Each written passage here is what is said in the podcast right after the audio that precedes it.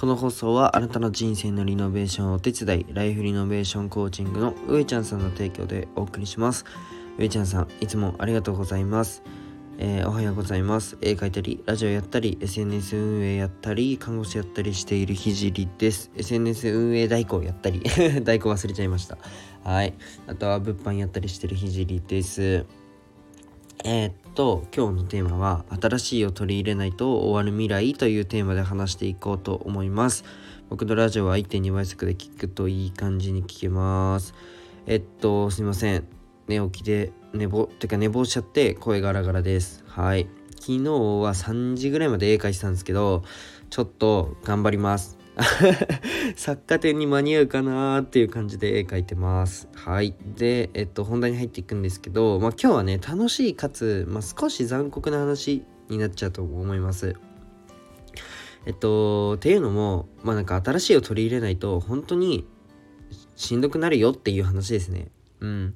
なんかパソコンが来て、インターネットが来て、まあ、スマホが来て、SNS が普及した現在、で SNS の波に乗れた人は、まあ、成功者と呼ばれてる人って多いと思います、まあ、YouTuber なんかもそうですよね。うん。でその波に乗れなかったえっとビジネスマンだったりうんまあじゃあテレビ芸能界もそうですよね。うん後悔してる人ってめっちゃ多いと思います。YouTube やっとけばよかったっていう人って多いと思います。またね次の波を求めている人って、まあ、かなり多いと思います。これも。うん、で次の波って何だろうって考えた時に、まあ、皆さんご存知メタバース NFT DAO この辺ですよね。まあ確実に来ると来る波と言われてますよね。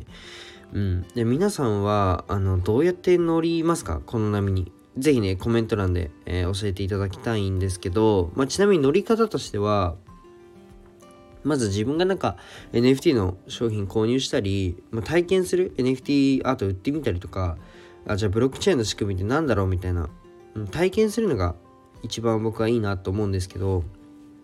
まあねそんなこんなでイーサリアムという通貨を買ったり NFT アートをね頻回に僕は見るようにしています。まあそしてね今日20時からなんなんとね NFT アーティストが集う展覧会にお客さんとして楽しむかつね潜入していきたいと思います。いや楽しみですね。NFT アートのなんか展覧会みたいなの行くの初めてなのでちょっとめちゃくちゃ楽しみですね。もうもう今からワクワクしてるんですけどまあね自分の作品と照らし合わせてなんか感じることをなんだろう吸収していきたいと思います。僕はね体験をした後に、まあ、どうやって自分の活動に転用できるのかっていうのを、まあ、考えたりするのが好きなんですがまやはりね絵を描くので僕は、うん、可能性があるのはまあアートアートで攻めるのが、まあ、僕はねうんと最新技術を取れるには可能性があるなっていうふうに思います。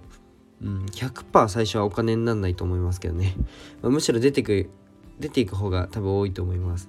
でもねめちゃくちゃ楽しそうだしとにかくねドキドキする体験がもう僕大好きなんですよ。